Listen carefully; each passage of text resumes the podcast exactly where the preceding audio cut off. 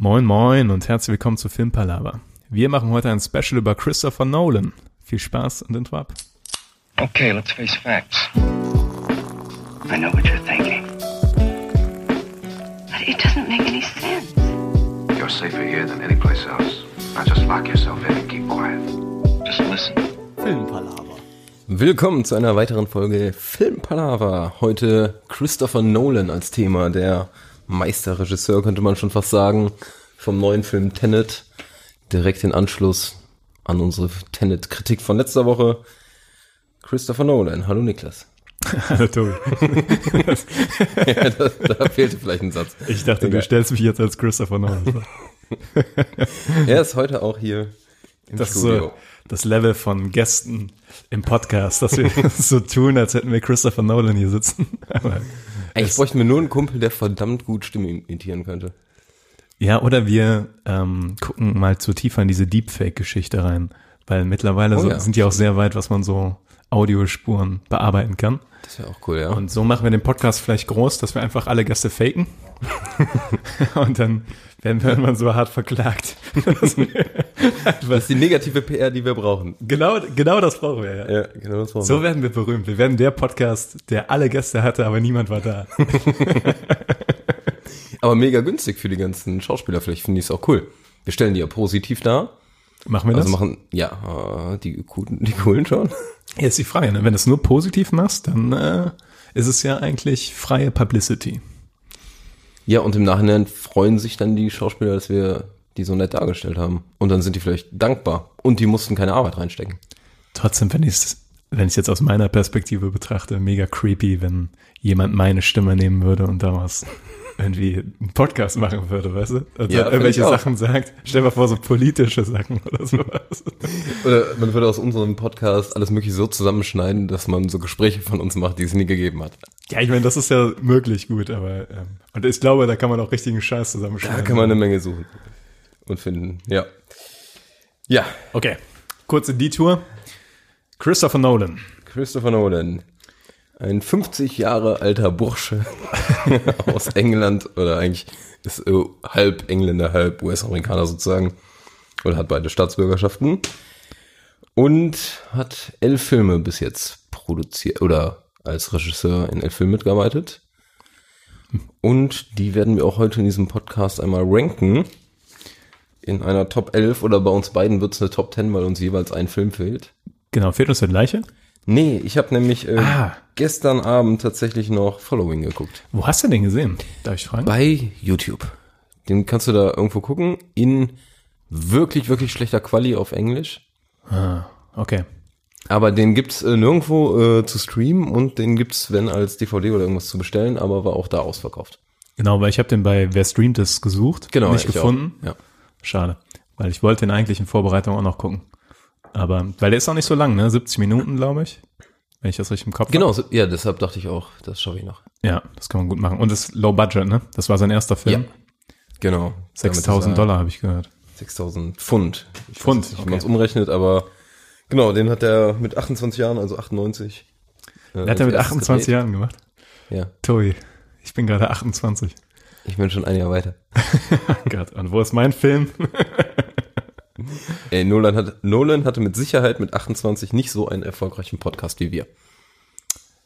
ja, das Ja. ist ein, ein, ein diskutabler Claim, ja. Weil Ja. wahrscheinlich, weil der Podcaster noch nicht so. Man Ja. muss einfach irgendwann wissen, wann man den Punkt zu setzen hat, Niklas. Ja. Aber das Budget ist ungefähr gleich. Da kommen wir der Sache schon näher.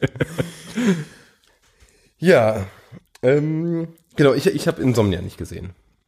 Und ich habe Following, Following nicht nicht, gesehen. genau. Ich, Insomnia habe ich gesehen, aber. Ja. Das heißt, jetzt habe ich eine Top 10 mit zehn anderen, also mit einem Film anders als du, aber das ist ja in Ordnung. Ich denke auch, das ist in Ordnung, ja. Ähm, kurz noch so ein bisschen zum Hintergrund von Nolan. Der hatte, das sind so ein paar Wikipedia-Infos einfach nur. Schon irgendwie als Siebenjähriger hatte der so eine Super 8 oder Kamera von seinem Vater gehabt mal und hat damit immer so Actionfiguren gefilmt und sowas. So mit, ähm, mit elf meinte er dann schon, der will irgendwas mit Film machen. Mit elf wusste ich so gar nichts. Ich bin auch mal fasziniert. Was wolltest du mit elf machen? Mit elf wollte ich nur mit Lego spielen. Also alles andere war mir egal. Also ich bin auch immer fasziniert, wenn Leute schon so früh ihre äh, Passion gefunden haben und dann Ja. das wirklich auch komplett durchziehen. Also das ist einfach so nicht existent in meiner Jugend gewesen. ich hatte nicht so einen Nee. festen Plan, als ich elf war. Auch mit 25 noch nicht. Auch mit 25 und mit 28 ist jetzt auch nicht, kristallisiert sich langsam raus, was ich so kann und was nicht, Ja, aber einfach, weil du schon so viel Input da reingesteckt hast. weil ich schon so viele Fehler gemacht habe. Das ist sehr Try and Error. Leben, ja. Nee, aber äh, krass. Aber das ist oft so, ne, bei den großen Meistern in den Künsten, dass die schon gefühlt, als sie gerade äh, geboren wurden, schon, schon den Wunsch geäußert haben, dass die ihre Craftsmanship da zur Perfektion treiben wollen. Ja, Und äh, tja, da fragt man sich so, ja, das hätte mir einfach nicht passieren können. obwohl es gibt diese Ausnahmen, die dann auch, Schauspieler und sowas, die dann mit 35 oder so den ersten Film drehen dann durchgehen. Hier, Mein- Ma- Michael ähm, Fassbender zum Beispiel, der hatte auch super spät erst. Ja? angefangen. Mein Meine ich. äh, Lieblingsbeispiel ist einmal Alan Rickman, weil der mit 39 angefangen hat zu Schauspielern. Alan Rickman ist Snape? Snape, ja. Ah ja, okay. Und das finde ich immer fantastisch, weil dann denke ich mal, perfekt, dann habe ich ja noch elf Jahre Zeit, eine wahre Passion zu finden. Ich finde, so muss man das eher sehen. Ja, genau. Ja, äh, zurück zu Nolan. Der hatte dann ähm, auch äh, studiert in die Richtung Film und Literatur irgendwie. Ähm, hatte dann ein paar Kurzfilme immer gemacht. Hat auch seine Frau kennengelernt an der Uni. Das ist noch wichtig, weil die produziert eigentlich alle Filme von ihm. Und äh, Das muss eine stabile Ehe sein. ja, irgendwie schon, ne? Weil ich glaube, zwischen Producer und Director von einem Film kann das schon mal zu Reibereien kommen. Ich glaube, dass sie aber relativ ähnliche Einstellungen Vorstellungen haben, ne? Vorstellungen, ja. Ja, wenn sie das morgens am Frühstückstisch besprechen. Ja, und besonders ist halt auch noch, dass der ähm, ist einer der wenigen Autorenfilmer. Das heißt, der schreibt die Drehbücher selber oder schreibt die meistens mit seinem Bruder Jonathan zusammen. Und dann wird das verfilmt. Also das ist, finde ich, äh, macht Nolan-Filme nochmal extra besonders, weil das wirklich eigentlich fast komplett von ihm kommt. Ja, das stimmt. Da kann man wirklich sagen, dass die Filme komplett sein Baby sind. So. Ist so wie Quentin Tarantino, so, ne? Ja, in die Richtung, ja. Der, ähm, ich glaube, der hat nicht alle Filme selbst geschrieben, Nee, der hat aber auch damit aber sehr viele. ähm, ja. Zusammengearbeitet mit, mit, wie heißt der nochmal? Ah, der hatte auch super viel mit dem einen äh, Robert Rodriguez. Ja, das recht, ja. ja. Das ist korrekt. Naja, kurzer Funfact zu dem Bruder Jonathan habe ich noch. Äh, der hat eine Serie gemacht, die auch kompliziert ist. Möchtest du raten? Auf jeden Fall. Ähm, Kompliziert, gar nicht so alt. Dr dritte Staffel ist jetzt raus. Also mein erster Shot wäre jetzt Dark gewesen, das macht aber eigentlich keinen Sinn, weil äh, Das ist Deutsch. was ist eine deutsche Produktion Nee. ist. Aber das würde super passen eigentlich. Also Ja, ähm, lass mich überlegen. ist aber weitaus besser. Noch besser als, also Dark ist ja gut. Weitaus besser. Weitaus besser. Sehr kompliziert. Westworld? Ja. Ah, ja, ja, cool. Hast du es geguckt? T- Tatsächlich habe ich Westworld nur die erste Staffel bisher gesehen, aber Tobi, ich habe mir jetzt äh, Sky Ticket geholt. Selber. Darf ich, hab mich da mal reinsneaken? Klar, fair, ne? Wenn ich jetzt Nein sagen würde, wäre das sehr heuchlerisch. Aber da ist Westworld bei, habe ich gesehen. Und da freue ich mich sehr darauf, nochmal die zweite und dritte Staffel anzuschauen, weil die erste Staffel fand ich recht gut. Von der ersten Staffel gibt es ein super geiles 20 Minuten Erklär-Rückblenden-Video. Nicht verkehrt. Super gut. Wenn ich es finde, kann ich das schicken, weil danach habe ich so viele Sachen, also so viele Sachen verstanden, die ich vorher nicht hatte. Unfassbar. Okay. Ja. Das kann ich mal raussuchen. Dritte Staffel fehlt mir auch noch. Ist der da der, ähm, der Head Writer, also der führende Produzent von der Serie? Oder weißt du das? Der, ähm, Creator? nennt man das? der Bruder, ja. also der hat äh, Drehbuch geschrieben und ich meine, dass der auch produziert. Ah, okay. Ja. Also auf jeden Fall hieß es irgendwie, das ist seine Serie. Lustig, also jetzt kurz eine Spoilerwarnung an alle, die die erste Staffel von Westworld noch nicht gesehen haben. Ihr haltet euch mal zehn Sekunden die Ohren zu. Ab jetzt. Ab jetzt. Lustig, äh, da ist ja auch diese Time, also diese Zeitgeschichte mit diesen verschiedenen Zeitstrahlen, die dann zusammenlaufen. Und stopp. Zehn Sekunden sind um. Ich hab, musste mitzählen. Ich, ja, ist richtig, Niklas. Ne, aber das ist, äh, Ja. das scheint irgendwie im Familienblut zu liegen. So.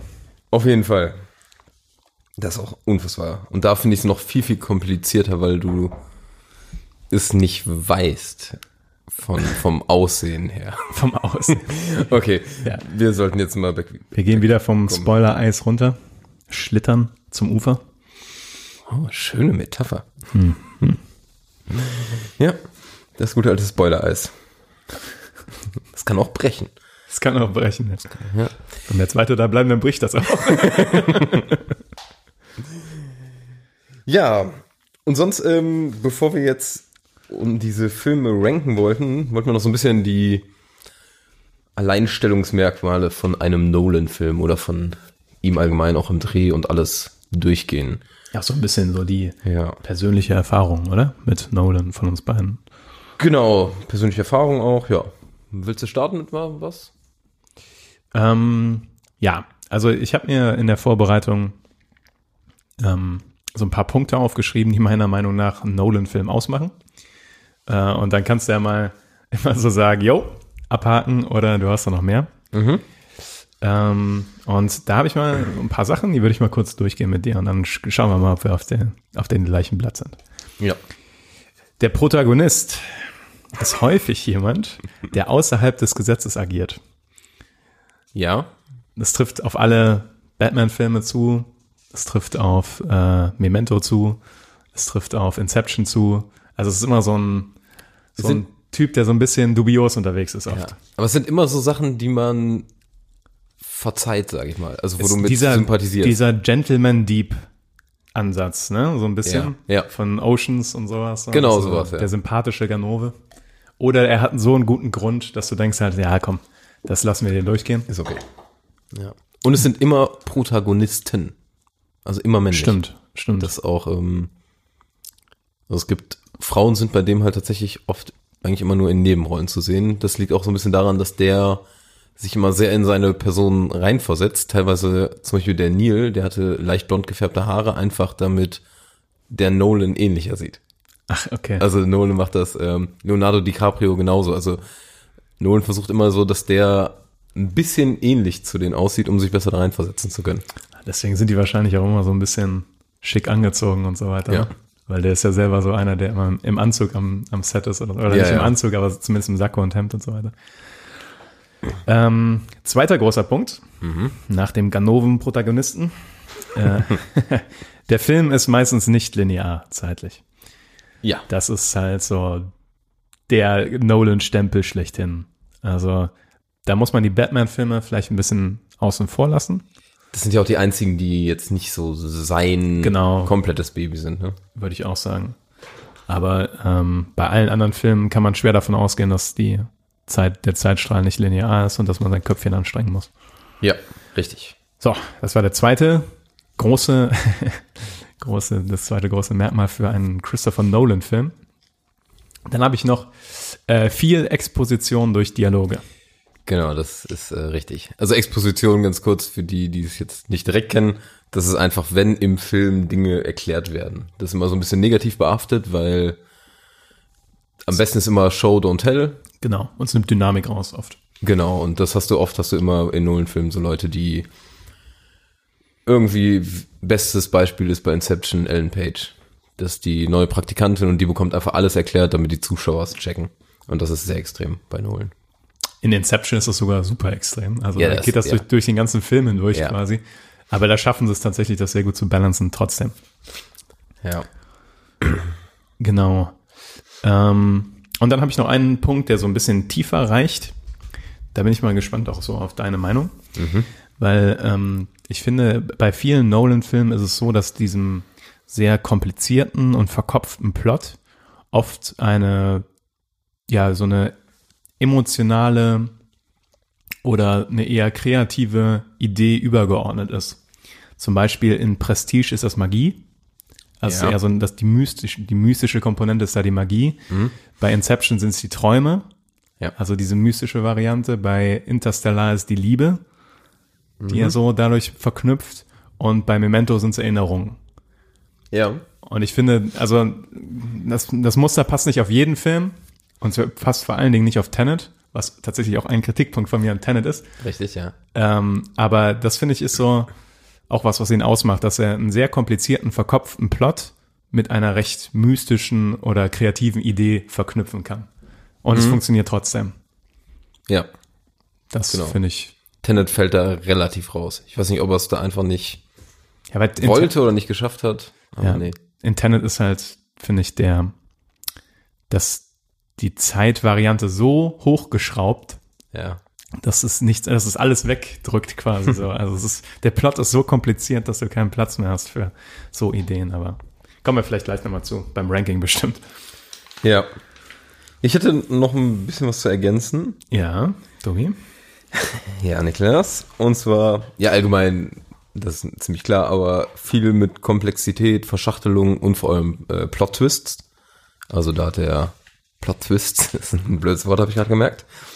Ähm, da macht er relativ viel und er hat oft, sage ich mal, so eine, es ist relativ realitätsnah alles mit so einer Schippe Fik äh, Fiktionalität, sage ich mal, drauf. Ja, so, so ein Ticken Sci-Fi. Genau, ne? also Inception ist ja eigentlich alles machbar mit diesem Traumgedanken und Tenet mit diesem Inversionsgedanken.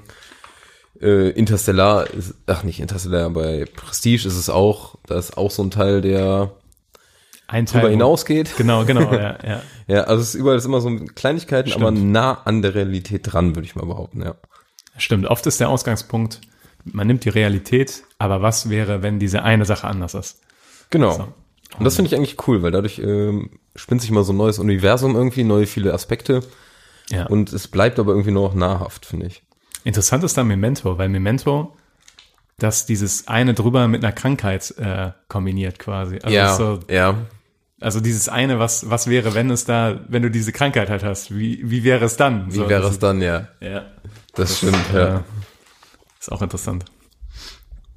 Ähm, sonst habe ich noch, ich habe noch so ein paar Sachen, äh, die für Nolan wichtig sind, sage ich mal. Hast du da auch was rausgesucht zu?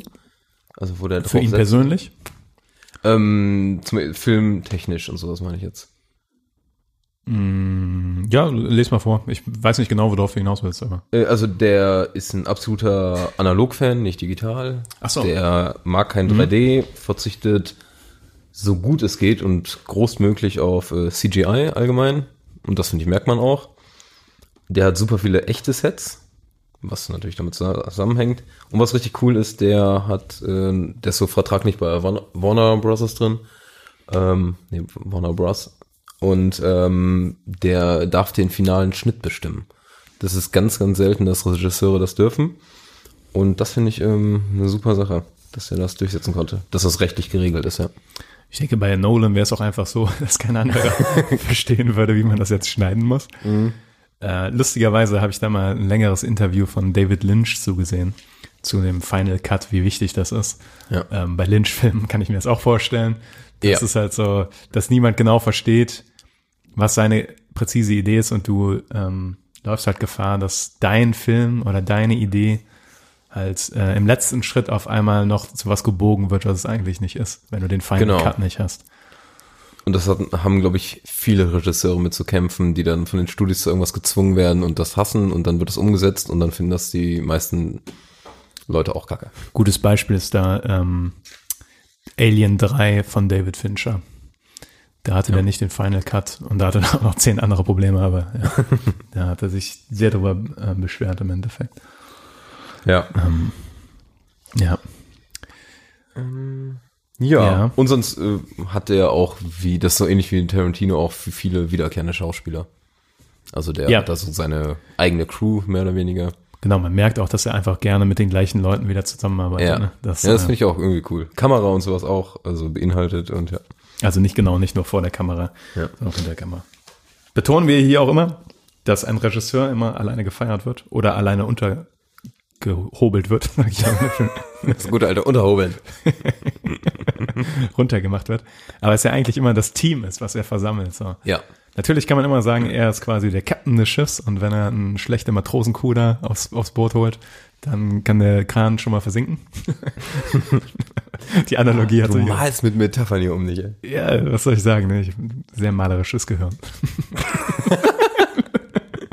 Okay. okay. War jetzt noch nicht so das erste, was mir einfällt, wenn ich an dich denke, aber vielleicht ab jetzt. Ja, vielleicht ab jetzt, genau. Vor allem in diesem Raum hier, wenn man mein Wohnzimmer kennen würde.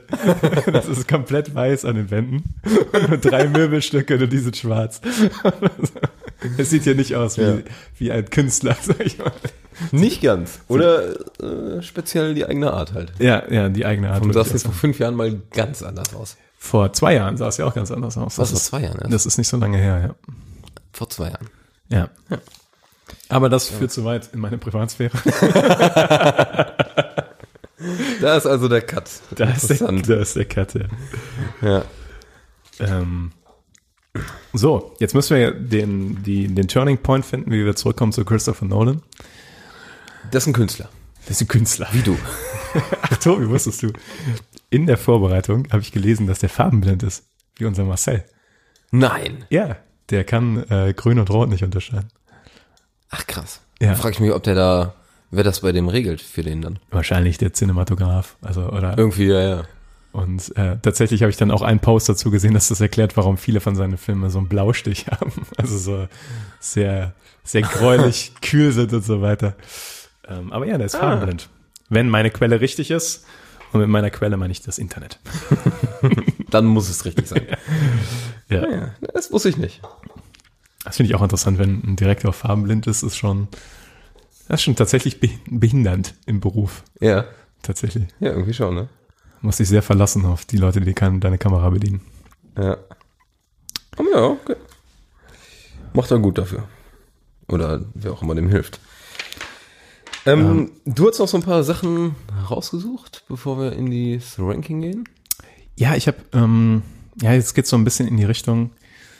Ähm, Oder das, geht das schon auf die Filme ein? Na, nicht explizit, aber ich habe so ein paar allgemeine Pluspunkte, die ich in Nolan-Filmen sehe und allgemeine Kritiken, die ich so da anbringe. Und da finden wir vielleicht auch unser Potenzial zum Streiten, weil äh, es ist ja schon so, dass wir da zumindest geringfügig andere Ansichten haben. Ich glaube, das ist ein sehr guter Regisseur, da sind wir uns einig. Ja. Also es wird meckern auf hohem Niveau, aber meckern nichtsdestotrotz, weil meckern einfach Spaß macht. Oh ja. Aber man kann ja vielleicht mit dem Positiven anfangen. So habe ich es gelernt. Macht man es, wenn man einen Vortrag gehört hat, dann sagt man erstmal, was gut Eigentlich war. sagst du immer, das, was du rausstechen lassen möchtest, sagst du am Ende. Das heißt, wenn du willst, dass Christopher Nolan gut dasteht, müsstest du mit dem Negativen anfangen. Weil man sich dann am Ende an die Sachen, die positiven Dinge erinnert. Okay. Aber das möchtest du nicht. Nein. ich fange jetzt trotzdem mit dem Positiven an. Das ist okay. Ich finde nämlich zum Beispiel, dass äh, die Christopher Nolan-Filme einfach äh, so vor Innovationskraft strotzen. Also die sind so frisch teilweise und neue Ideen da verwurstelt und auch mutige Ideen, dass du einfach äh, ja für das Kinoerlebnis an sich da einen hohen Mehrwert rausziehen kannst. Ja. Und das kann man auch nicht wegdiskutieren, finde ich. Also das äh, ist Das- fraglos. Ja. Unterschreibe ich. Finde ich auch super. Ja. Alleine, dass Filme teilweise rückwärts laufen und so weiter, das muss man erstmal hinkriegen. So. Und dass es einfach so oft Filme, wie der die gedreht hat, vorher noch nicht so gegeben hat irgendwie.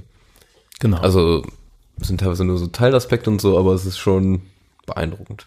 Vor allem, was bei der langen Kinogeschichte ja wirklich mittlerweile, also klar, jetzt mitten in den letzten Jahren sind auch neue Effekte und so weiter möglich und es mag auch jetzt möglich sein, kompliziertere Geschichten zu erzählen, was früher nicht so einfach war.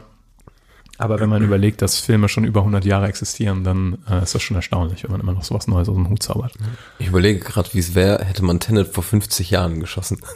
Ui, ui, ui. Ich glaube, es hätte so furchtbar ausgesehen. Ja, wahrscheinlich. Äh, Es wäre wahrscheinlich irgendwie möglich gewesen, aber Ja. Genau.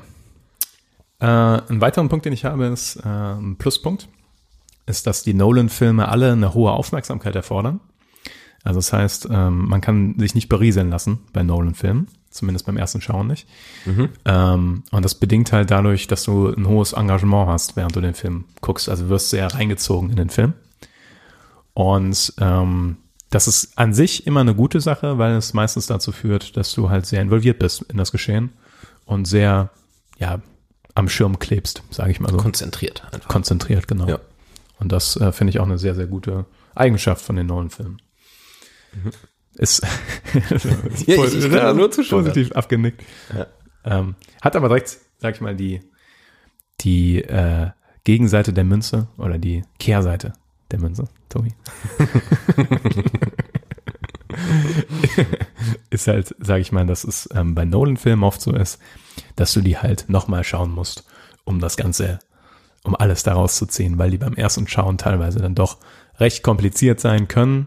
Insbesondere Inception, Memento, Tenet und Interstellar, der letzte Akt, würde ich sagen. ja, ist, ist richtig, So. ja. Also die, die Dark Knight-Filme sind ja alle relativ straightforward. Insomnia ist auch nicht so unendlich kompliziert. Ähm, Prestige, auch muss man auch mehrmals gucken, finde ich. Den müsste ich auch nochmal gucken. Aber ja. Ja. Ähm, aber ja, das Aber ist das halt, findest du, äh, ist die Kehrseite der Münze? Also das ja, es ist halt ein Vor- und ein Nachteil. Weil zum einen ist es ein Vorteil, du hast einen hohen Rewatch-Value. der gute Rewatch Value. Genau. Also es ist lohnenswert. Eingetragenes Markenzeichen von uns. Es ist lohnenswert, äh, den Film nochmal zu sehen. Aber ich kenne auch Leute, die haben keine Lust, einen Film zweimal zu gucken. Also die, die wollen einen Film gucken und dann wollen die den Film auch verstanden haben am Ende. Und Ja. dann das so abgehakt haben, quasi so, weißt du so. Also Ist richtig. trifft jetzt vielleicht auf uns beide nicht zu, aber ich glaube schon, dass es, äh, also manche Leute würden es als negativ auslegen, wenn du einen Film guckst und danach den nochmal gucken musst. Nee, das kann schon sein. Aber ich glaube, da wir nicht dazugehören, ist es für mich halt ein positiver Punkt. Kein negativer. Es ist halt eine Münze. Vielleicht, vielleicht gibt's auch so super schlaue Leute, die gucken jeden von den Filmen einmal und denken, ja, Gibt's würde- bestimmt. obwohl, Ähm. wenig wahrscheinlich. Wenig, ja. Ja, nächster Punkt. Ähm, ja. Wir können uns auch abwechseln, ne? falls du da auch was Ich, ich habe nichts in dem Sinne aufgeschrieben. Vielleicht kann ich gleich was ergänzen, wenn mir noch Okay. was einfällt. ähm, aus produktionstechnischer Sicht. Ja. Also aus cinematografischer Sicht, aus Sicht, was die Soundtracks angeht und Schnitt und so weiter und so fort, sind die Nolan-Filme alle top-notch. Also ähm, Top was? Top-notch. Kennst du das nicht? Nee, kennt ihr nicht, aber Erstes Regal. Also, okay. Super. Ah, Ja. okay, danke. Das äh, Top of the Pops quasi. ich schreibe mit. Nee, also da kann man auch, äh, kann man auch wenig meckern. Die sind unglaublich gut inszeniert, sehen unglaublich gut aus und gerade die Soundtracks sind Der Hammer. der Hammer. Also ich wenig Filme oder wenig Regisseure, wo ich noch so viele Soundtracks so parat habe wie auch wenn sie oft nur aus diesem Bumm, diesem, diesem Gedröhne bestehen. Ja. Aber die Soundtracks, es zu schaffen, dass die Soundtracks so herausstechen und nicht irgendwie, sage ich mal, generisches Orchestergedudel sind von Geigen oder sowas, das muss man auch erstmal schaffen. Und da ist er ganz groß drin. Ja. Beziehungsweise ist er ganz groß drin, die richtigen Leute ins Boot zu holen. Meistens Hans Zimmer. Meistens sonst. Ja. Den neuen habe ich vergessen, wie der hieß. Äh, Jan Gustafsson, glaube ich. Das ist so ein, Nee, warte, nee, das ist der Schachspieler. so ähnlich. Nee, das Ist das richtig? sein. Also auf jeden Fall sowas äh, Skandinavisches, ja. Ja, Okay. Und so ein eher jüngerer Typ. Der hat das auch bombastisch gemacht bei Tenet, fand ich. Gib mir eine Sekunde, ich finde das sofort raus. Ja, in der Ich glaube nicht, dass Jan Gustafsson der äh, deutsche Schachgroßmeister ist und ich das gerade verwechsel. Wer weiß, vielleicht ist das auch beides der gleiche. Ja, ist ja nicht unmöglich. Aber gerade das finde ich auch so geil mit den Soundtracks, dass ich teilweise mir von Inception, Interstellar so einen Soundtrack äh, auch bei Spotify reinziehe und es unfassbar geil noch finde. Ja, ja. Unfassbar geil. Interstellar finde ich auch tatsächlich Ja. äh, unfassbar gut. Also das, äh, hm, scheiße. Ja, ich könnte googeln, aber na, egal. Das ist jetzt auch nicht so wichtig. Können das, können das selber googeln, wenn du das wissen. Ähm, ja. Und, Tommy, was ich noch hab, Ja, Niklas? er schafft es halt, ähm, er hat es geschafft, durch seine Filme eine eigene Marke zu kreieren. So. Also man geht, wenn man einen Nolan-Film gucken geht, weiß man grob, dass man ausgeschlafen ins Kino kommen sollte. Und äh, das hast du ja auch schon bei Tenet gesagt, dass man für den Regisseur ins Kino geht, äh, ist selten. Und er kombiniert das auch noch mit einem hervorragenden Ensemble an Schauspielern meistens. Ja. Deswegen, äh, das lege ich ihm auch sehr als Pluspunkt aus. Das, äh, da würde ich unterstreichen, das Ganze, ja. Und jetzt kommen wir zu den Minuspunkten. Da würde ich so ein bisschen raten, weil zwei von dir kenne ich, glaube ich. Äh, ja, dann, Oder die hatten- dann. oder die hatten wir auch schon rat so doch halb. mal. Weißt du, wie der heißt? Der heißt Ludwig Göransson. Und du hast gesagt? Jan Gustafsson. Ja, das war für mich das gleiche. Ja, weil muss man richtig stellen. Ja. Und Jan Gustafsson ist, glaube ich, wirklich der deutsche, deutsche Schachgroßmeister. Ach ja. Naja. Also erstmal könnte ich mir vorstellen, negativ findest du A, dieses so viel Expositionskram, was wir auch schon hatten. Ja. Und äh, was du auch letztens schon meintest, dass es teilweise kompliziert ist, nur um kompliziert zu sein. Und nicht storydienlich hin und wieder ist. Könnte ich mir vorstellen. Ja, es, es, es kratzt manchmal sehr daran. Also an dieser Grenze zu, zu diesem Fetisch, das einfach so kompliziert zu gestalten, weil es einfach so clever ist.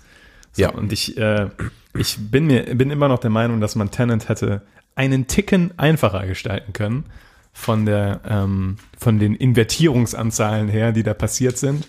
Ja. Und es hätte dem Film nicht geschadet. Ist möglich, ja. Hätte wahrscheinlich sogar, glaube ich, positiv gewirkt. Und das führt mich eigentlich zu meinem Hauptkritikpunkt, den, der nicht auf jeden äh, Christopher Nolan-Film zutrifft. Aber manche Filme haben halt eine Schwäche auf der emotionalen Ebene, finde ich, weil Ja. die sehr verkopft sind. Und auch wenn ich grundsätzlich nichts gegen kalte Filme habe, also die sehr steril daherkommen, sage ich mal so, und sehr, ähm, ja, einfach äh, sehr kalt Unemotional. unemotional daherkommen. Also da ist Fincher ja auch ganz groß drin teilweise. Ähm, Finde ich, dass bei manchen Nolan-Filmen das mich einfach nicht packt. So, und da ist Tenet ein gutes, gutes Beispiel. Dunkirk auch so ein bisschen, finde ich. Dunkirk, ja.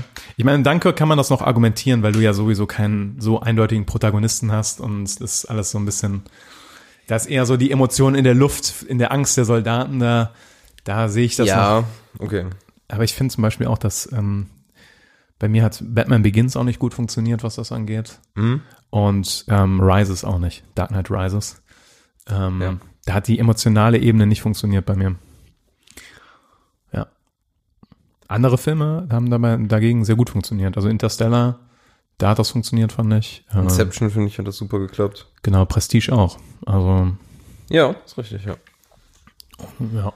Das, äh, Aber ja, der, der hat teilweise so viel, kommt in seine ganze Komplexität und alles rein, in die Verschachtelung, dass dann die Emotionen so ein bisschen auf der Strecke geblieben sind.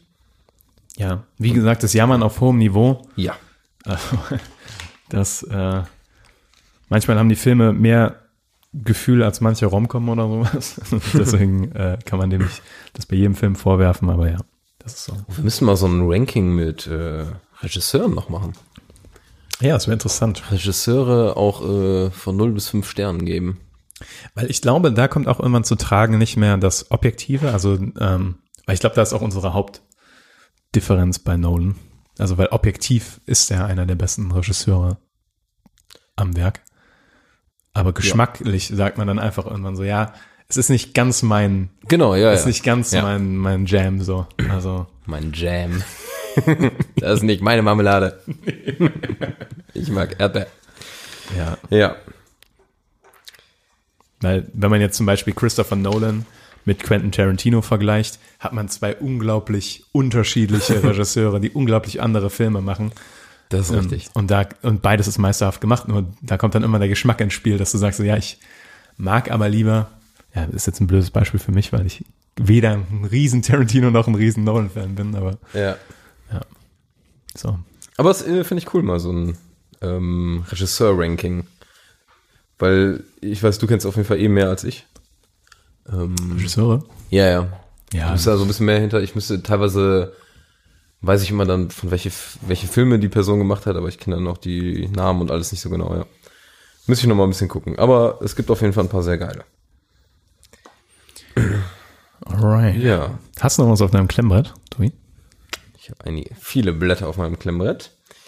Äh, kleine Hintergrundinfo, der hat fünf Oscar-Nominierungen bekommen. Noch insgesamt. Und, Aber noch keinen Oscar, ne? nee, hatte ich nicht gesehen, ne. Und sieben von seinen Filmen sind unter den Top äh, 250 bei IMDb. Was halt schon. Sieben ohne Tenet, also sozusagen sieben von zehn sogar. Das ist echt, äh, Das ist schon eine vor allem, wenn bei. 10 Following dabei ist, der ein Budget von 6000 Dollar. Äh, Following ist nicht dabei. Also, was meinst du? Nee, nee, ich meine, wenn von seinen 10 Filmen, die du da jetzt, also, Ach so, er hat insgesamt elf Filme gemacht, Tenet ist noch nicht im Ranking drin, quasi. genau. Following ist nicht Following ist eigentlich auch raus, also eigentlich sind es neun und Ja. sieben davon sind unter den 250 besten. Insomnia und Dunkirk haben es nicht geschafft. Der Rest schon. Und zum Beispiel Ha. Dark Knight auf Platz 4. Dunkirk hat es nicht geschafft. Hätte ich nicht gesehen. Hätte gedacht, es wäre Batman Begins und Batman Dark Knight Rises. Batman Begins ist auf 127. Was? Und Dark Knight Rises auf 71. What? What? Okay, das gibt schon ein paar Spoiler, wie meine Top Ten List gleich aussehen. Anders. Anders. Ja. Ja, jetzt die Frage. Ähm, ich würde sagen, ähm, wir sagen einmal kurz alle Filme, die er gemacht hat, alle elf, mit zwei Sätzen super short erklärt. Das wird so gut wie unmöglich, aber wir versuchen es. Okay, ich bin gespannt. Wir wechseln uns ab. Ja. Möchtest du anfangen oder soll ich anfangen? Du darfst anfangen. Ich habe schon so viel geredet. Okay. Scheiße, in zwei Sätzen ist es unfassbar schwierig. Du kannst ja noch aussuchen, welche du nimmst. Achso, ich dachte, wir gehen jetzt äh, chronologisch runter. Ja, wir haben noch eine unterschiedliche Chronologie. Nee, ich dachte, wir sagen erstmal alle Filme, die es gibt. Also, In, in äh, Chronologie, die äh, Reihenfolge Jahr, habe ich ja nicht. Jahreschronologie. Ich meine, ich könnte die. Ja, dann sage ich dir das. Okay. Ist das kompliziert? Okay, Tori. Ja, wir haben das vorher nicht besprochen. Merkt man. Überraschenderweise. Ich verstehe gar nicht die Kritik der Leute, dass wir manchmal nicht gut organisiert sind. Oder vorbereitet. Das sehe ich auch nicht. Also wir So. haben hier einiges Input gemacht. Also, Following, erster Nolan-Film.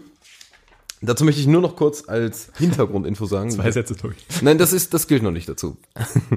Dass der, äh, der hat das ja mit 6000 Dollar Budget nur gemacht oder Pfund Pfund. Und er hat ähm, tatsächlich auch einfach mit Freunden und Bekannten und sowas gedreht. Also Ah. komplett so ein Selfmade-Projekt, fand ich ganz cool. Worum geht's?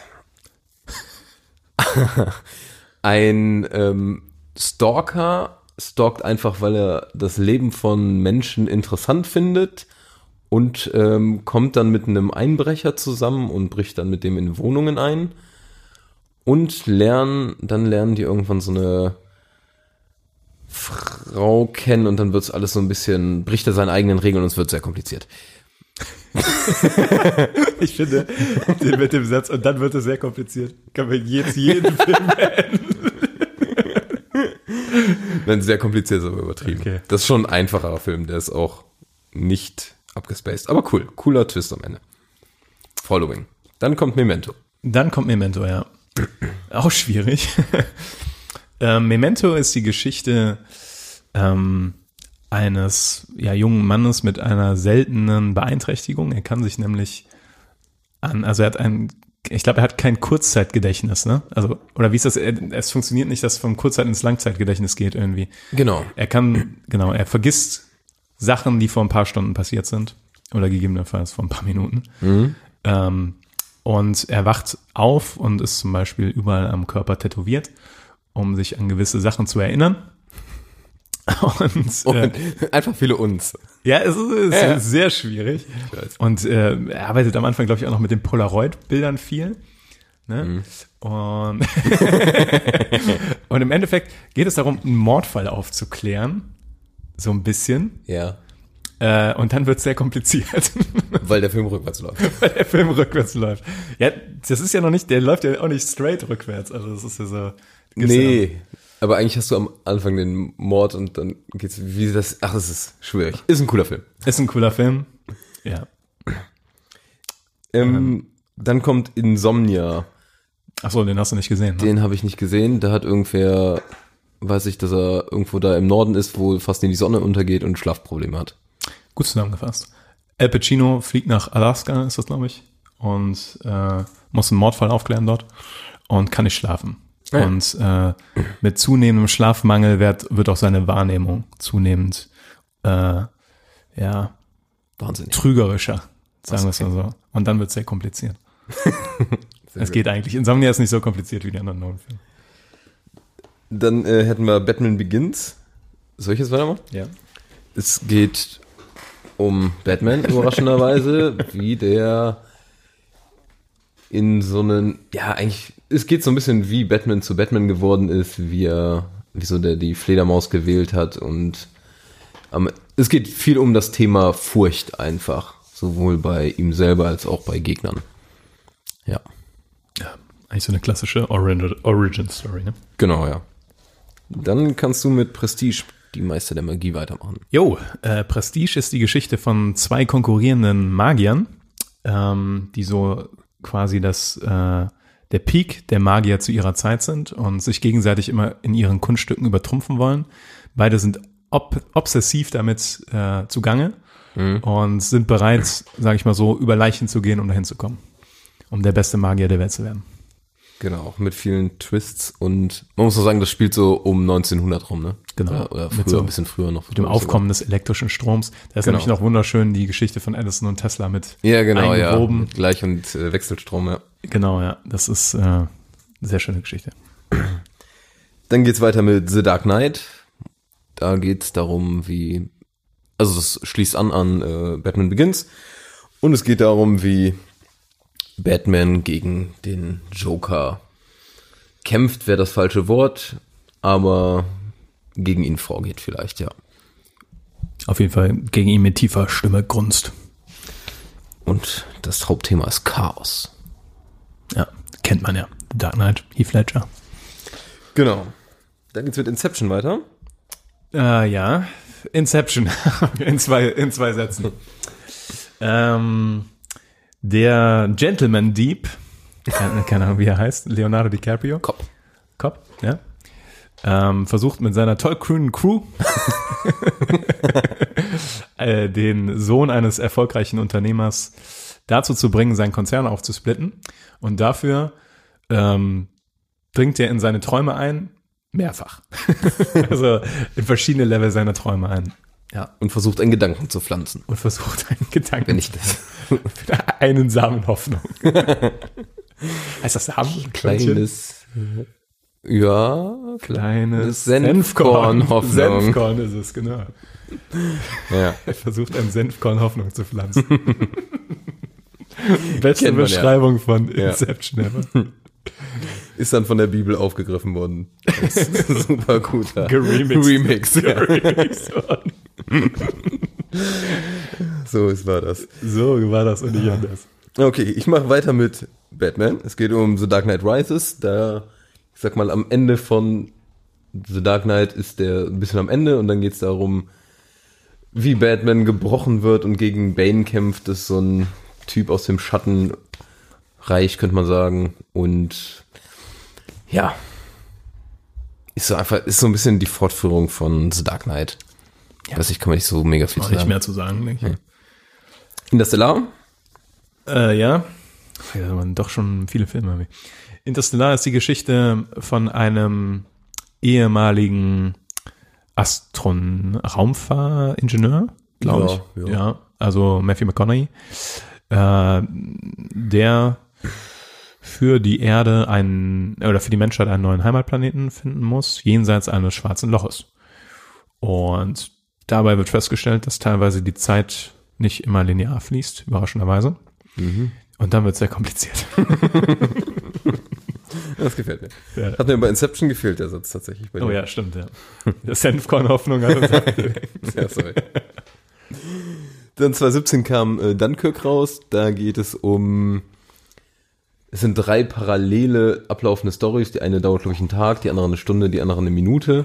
Also da ist wieder diesen Zeitkram. Und da geht's um die Evakuierung von 400.000 ähm, britischen Soldaten aus Dünkirchen Ich glaube, im es ist Zweiten auch- Weltkrieg. Ich glaube, es ist eine Woche, ein Tag und eine Stunde. Woche, Tag und Stunde kann auch sein. Weil eine Minute, das, Das Flugzeug war eine, nee, eine Stunde. Okay, dann, Ja, ja, das- dann äh, Woche, ich- Tag und Stunde. was ich übrigens beim ersten Schauen bei Dunkirk so spät im Film erst gereilt habe, dass ich äh, ja. das, das mir fast das erste Schauen versaut hat.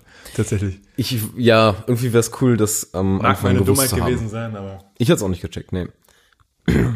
Ich habe ihn aber auch nicht nur ein zweites Mal gesehen, muss ich sagen. Also ist so ein äh, Anti-Kriegsfilm, aber relativ realitätsnah tatsächlich mal. das ist ein sehr guter Kriegsfilm. Ja. Und dann kam Tenet, Niklas? Tenet, ja. Äh, Tenet ist die Geschichte von einem Special Forces Typen, Ein Agent. ein Agent, genau. Stimmt, er sagt ja auch selber, das ist so ein, eigentlich ein Spionfilm. Ein Spionagefilm. Ähm, der herausfindet, dass es invertierte Gegenstände auf der Welt gibt, die, äh, wo die Entropie rückwärts läuft. Und äh, dass die auch er selbst, beziehungsweise der Handlungsstrang teilweise rückwärts laufen kann und dann wird's sehr, sehr kompliziert. Und dann wird's noch nochmal komplizierter. ja, also gut zusammengefasst nochmal. Das wäre schön, wenn du das jetzt noch rückwärts gesagt hättest. Ja, dafür reichen Kompliziert meine Hirnkapazitäten und dann- heute nicht mehr Nee, aus. dann und, ach egal. Das ist auch zu schwierig. Ja, so, einfach dann habt ihr nochmal vielleicht kurz die elf Filme im Schnelldurchlauf. Müsst ihr jetzt auch nicht mehr gucken, das war alles Wichtige. so, Ranking. Ranking, ich würde sagen, wir fangen äh, hinten an, oder? Ja. Was ist dein Film Nummer 10? Mein Film Nummer 10, also ich habe Following nicht gesehen, deswegen ist Following bei mir nicht dabei. Auf der 10 habe ich Batman Begins. Den fand ich nicht so knorke. ähm, immer noch ein solider Film. Wie gesagt, es ist nicht von grauenhaft zu gut, sondern von solide zu super. Ja. Und äh, ich finde Batman Begins nur solide, nichts Besonderes. Ja, finde ich fair enough, ja, kann ich verstehen. Ist mir ähnlich. Aber nicht, äh, aber nicht so weit hinten. Okay. Ich habe Insomnia nicht gesehen, deshalb ist der bei mir raus. Und ich habe bei 10 jetzt Following. Das ist vielleicht geschuldet auch dem, dass der in, dass ich ihn in super schlechter Qualität sehen musste, weil es den nicht so gab. Und Aber- wahrscheinlich auch der Sache, dass der so viel Budget hatte, wie Leonardo DiCaprio wahrscheinlich an einem Tag kostet. An einem, ich glaube, der kostet mehr. In der Stunde wahrscheinlich. Ja, glaube ich schon. Ja, der ist halt, ähm, ich sag mal, wenn man den mit dem Hintergrund betrachtet, dass es so ein absolute Low-Budget-Production ist, dann ist er sehr viel geiler. Aber ich habe es jetzt äh, unabhängig davon gemacht. Deshalb ist er hinten. Aber hat auch einen coolen Twist am Ende. Fand ich, äh, hat ein cooles Ende auf jeden Fall. Alright, Nummer 9. Ich bleib Batman da treu. Dark Knight Rises ist bei mir auf der 9. Punkt. Punkt. Alles Bei- klar. Und bei dir? Bei mir ist auf der 9 The Dark Knight Rises. Oh, nice. Ich vermute, dann kommt auf deine 8 Batman Begins. Aber schauen wir mal. Das wird sich bald herausstellen. Also auf meiner 8 ist dann Insomnia mit Al Pacino. Weil das ist ein, ist ein guter Film, der ist auch interessant, aber einfach die sieben, die jetzt noch kommen, sind einfach besser. muss man, an dem Punkt muss man es tatsächlich einfach so sagen. Ja. Äh, das äh, ist einfach so. Das war auch jetzt ein schwieriges Ranking, weil es echt jetzt Ja, nicht das, schlechte und gute Filme so Ja. richtig verglichen werden. Ich habe, äh, ja, du hast richtig, ich habe auf der 8 Batman Begins. Ich fand den ein klein bisschen besser als Dark Knight Rises, aber und tut sich auch nicht viel. so. Tobi. Sieben. Sieben. Dunkirchen habe ich da. Dunkirk. Dito. Oh. Ah. Ah. Da passt der schon über. Und ich könnte mir vorstellen, der Ich nächste glaube wird tatsächlich, auch gleich. tatsächlich haben wir, ja, das weiß ich nicht. Tatsächlich haben wir von 10 bis 7 dann die gleichen Filme bis darauf, dass du Following und ich Insomnia hast. Nämlich die beiden Batman-Filme und Dunkirk. Ja, in dem Sinne ja. Das ist richtig. Das heißt, jetzt äh, haben wir unterschiedliche, aber höchstwahrscheinlich unterschiedliche Reihenfolgen bei den sechs, die folgen jetzt. Ich muss auch gerade nochmal, ich überlegen, ob ich einen noch korrigiere, weil ich mir da, ja. Ah, ja, ist das schwer. Ah, egal. Ja. Was hast du auf der 6? Tenet. Tenet. Hab ich auch. Ja? Ja. Oh, krass. Aber ich denke, wenn ich den nochmal sehe, könnte der hochrutschen. Ja, aber auch nicht viel, weil da ist dicht da oben. Ja, das ist richtig. Der, der muss da richtig rein mit ordentlich Druck. Gott, ey, Tobi. Okay, auf der 6. Okay, jetzt kommt die 5. Jetzt wird's wirklich interessant. Ja, ich könnte mir vorstellen, dass du da äh, Interstellar hast. Boah, ey, du kennst mich echt gut. Ja, ich habe da tatsächlich Interstellar. Bei mir kommt dann äh, Memento. Da haben wir vielleicht da den Switcheroo, Ja, das kann sein, ja. weil ich habe jetzt auf der 4 Memento. Ah, okay. Oder? Nee, da, ich habe auf der 4 Prestige. Obwohl ich den ah ja. echt richtig geil fand und aber das war schwer ab, sehr schwer ab da. Ja, da oben ist halt wirklich, äh, ne, da wird mit harten Bandagen gekämpft. Oh ja. Das ist so Ja. Kleinigkeiten, die das da entscheiden. Und tatsächlich bei mir auch einfach mein privater Geschmack so. Ja. Ja, genau. Also, Absolut richtig. Jetzt kommt bei mir nämlich deine Nummer eins, vermute ich. Ich habe auf dem dritten Platz der Bronzemedaille Inception. Da habe ich Interstellar hingepackt. Ah jo. Mhm. Ich vermute, wir haben die gleiche zwei dann. Dark Knight Rises. Äh, Dark Knight, einfach nur. Ist richtig, Dark Knight. Dark Knight. Dark Right. Der Dark Knight, ja, ja. The Dark Ride. The Dark Knight. Ist korrekt, ja. Habe ich auch auf der 2. The Dark Ride Nices. Nice. ja, okay, dann sind wir schon bei der 1. Kurz und schmerzlos ging das jetzt irgendwie doch. Ich habe da Inception. Ich habe Prestige. Ja, das äh, verstehe ich. Das, äh, Ich habe ich hab gedacht, den hättest du auf der 2 tatsächlich. Ich weiß, dass du den nämlich sehr geil fandest. ja, ich, ich finde einfach, äh, Prestige ist super krass, wenn man den das erste Mal guckt. Das fällt dir wie Schuppen von den Augen. und ich finde einfach, dass Hugh Jackman und äh, Christian Bale da fantastisch spielen. ne? Ja. Und dann auch noch David Bowie als äh, Tesla. Ja, Finde ich auch ja. noch faszinierend. Scarlett Johansson ist dabei. Echt als? Ja, das ist die Freundin Frau? von den beiden. Ah ja, okay. Also die wechselt ja einmal die. Ja, okay, Spoiler. Man darf jetzt echt nicht zu viel sagen. Ja. Ja, Weil das aber, ist echt so ein Twist, den kannst du mit einem Satz versauen. mit einem Wort. aber Prestige ist fantastisch. Das Ist vollkommen richtig, fand ich auch mega cool. Muss ich mir auch unbedingt nochmal angucken. Und ist, glaube ich, den kennen nicht so mega viele, habe ich das Gefühl. meine- ich glaube, der fliegt ja auch ein bisschen unter dem Radar. Müde am Montag, nicht das? Der Energy hat irgendwie nicht so viel gebracht. Ja. Ja, aber also demnach Prestige eine fette Empfehlung von uns, Fett. könnte man auch sagen. Und Inception auch, aber den habt ihr wahrscheinlich schon gesehen. Ja, ich glaube, die meisten Filme von dem sind ja schon eher, eher bekannt als unbekannt. Ich glaube, mehr Leute haben Inception gesehen als äh, Prestige. Ja, da, davon gehe ich auch aus. Ja, Prestige war ja auch früher und Obwohl es trotzdem eine Top-Besetzung war und Ja, was ich sag mal so richtig berühmt, also für das Mainstream-Publikum, sag ich mal, ist er echt erst mit The Dark Knight geworden. stimmt. Weil da ist es hochgestochen, das war ein Film nach Prestige. Und tatsächlich finde ich, dass Prestige auch den dunkelsten Spin hat von den Filmen. Der ist schon. Und zwar auf eine ganz seltsame Art und Weise. Also der ist so, Ja. wenn du länger drüber nachdenkst, ist der nämlich viel düsterer als viele andere von denen. Das so, ist richtig. Also da werden Opfer gebracht, da, werden, sagen. da werden gewaltige Opfer gebracht, genau. Ja. Aber das gute Opfer. Sehr gute Opfer. Okay, jetzt sind wir aber Ja. wieder ganz weit auf Spoiler-Eis rausgeschnitten. jetzt wirst du zurück, Robben. Kurz vorm Einbrechen. Ja. In der wir Mitte ist das Spoiler-Eis am dünnsten. zurück. Ja. Ganz vorsichtig wieder zum Ufer zurück. Kriechen. Kriechen. Ähm, Ja, ich würde sagen, da haben wir es eigentlich. kommt jetzt überraschend das Ende. Ja, es kommt- die Liste, die Top Ten ging, haben wir gut durchgeballert Ja, jetzt. die, ich weiß nicht, unser Spannungsbogen war nicht perfekt. Vielleicht müssen wir die Zeit nicht linear laufen lassen in dem Podcast. Schön im Slow-Mo, ja. Ja. Aber ich würde sagen, äh, müssen wir nicht unnötig in die Länge ziehen hier. Ausnahmsweise mal nicht. Ausnahmsweise mal nicht. Nee. Rappen wir es ab. Ich denke, wir rappen uns ab. Äh, es ab. Und wir rappen uns auch ab. Und freuen uns in zwei Folgen auf Marcells Filmquiz. Tobi, das ist sowas, das kündigen wir immer an. Und ich befürchte, wenn wir das weiter ankündigen, wird das nie passieren. Ja, aber Druck aufbauen ist auch wichtig. Es gibt Ja. Leute, die können nur unter Druck arbeiten. Das stimmt, ja. Sitzt, einer sitzt dir gegenüber. okay, Ja. alles klar. Rap, rap. Rap, rap, rap.